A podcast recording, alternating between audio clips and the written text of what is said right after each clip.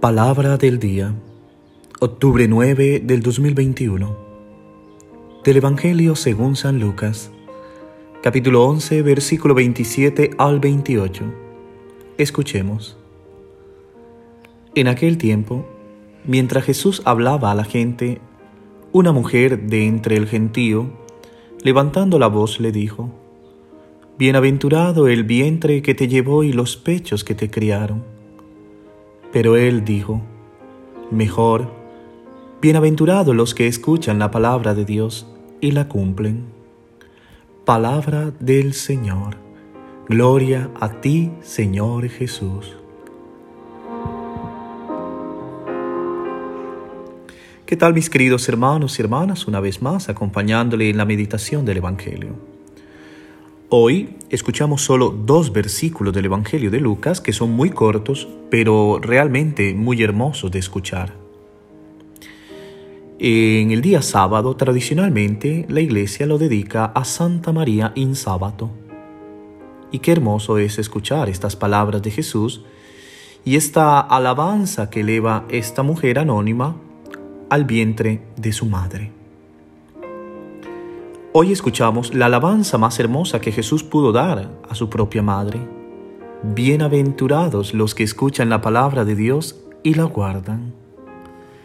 Con esta respuesta, Jesucristo no rechaza la alabanza apasionada que esa sencilla mujer anónima dedica a su madre, sino que la acepta y va más allá, explicando que María Santísima es bendita sobre todo por haber sido buena y fiel en el cumplimiento de la escucha de la palabra y de también realizar la voluntad de Dios en su vida.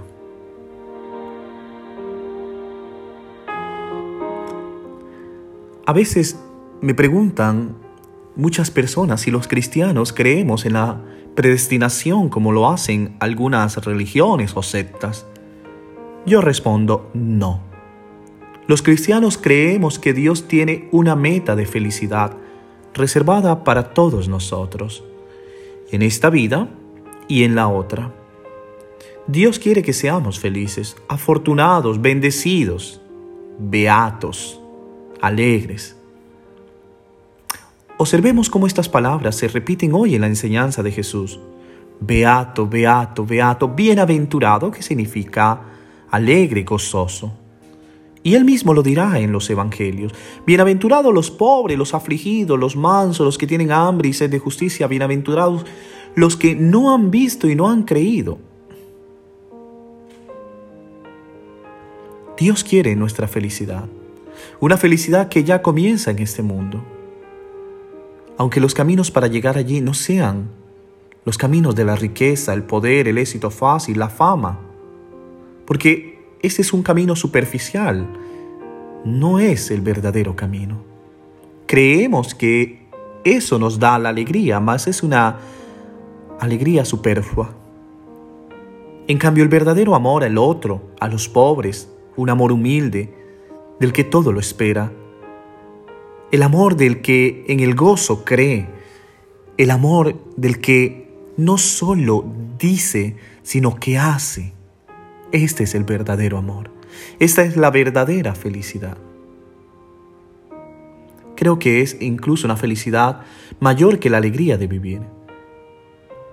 Porque creemos en una vida eterna y sin fin. María, la Madre de Jesús, no solo tiene la suerte de haberlo traído al mundo, de haberlo amamantado y criado como había adivinado aquella mujer espontánea, sino sobre todo de haber sido la primera oyente de la palabra y haberla puesto en práctica. Por haber amado y por dejarse amar por su Hijo Jesús. Como escribió alguna vez un poeta, poder decir madre y que me digan hijo mío es la buena fortuna que Dios nos envidiaba. Que María, Madre del Amor, interceda hoy y siempre por nosotros. Amén.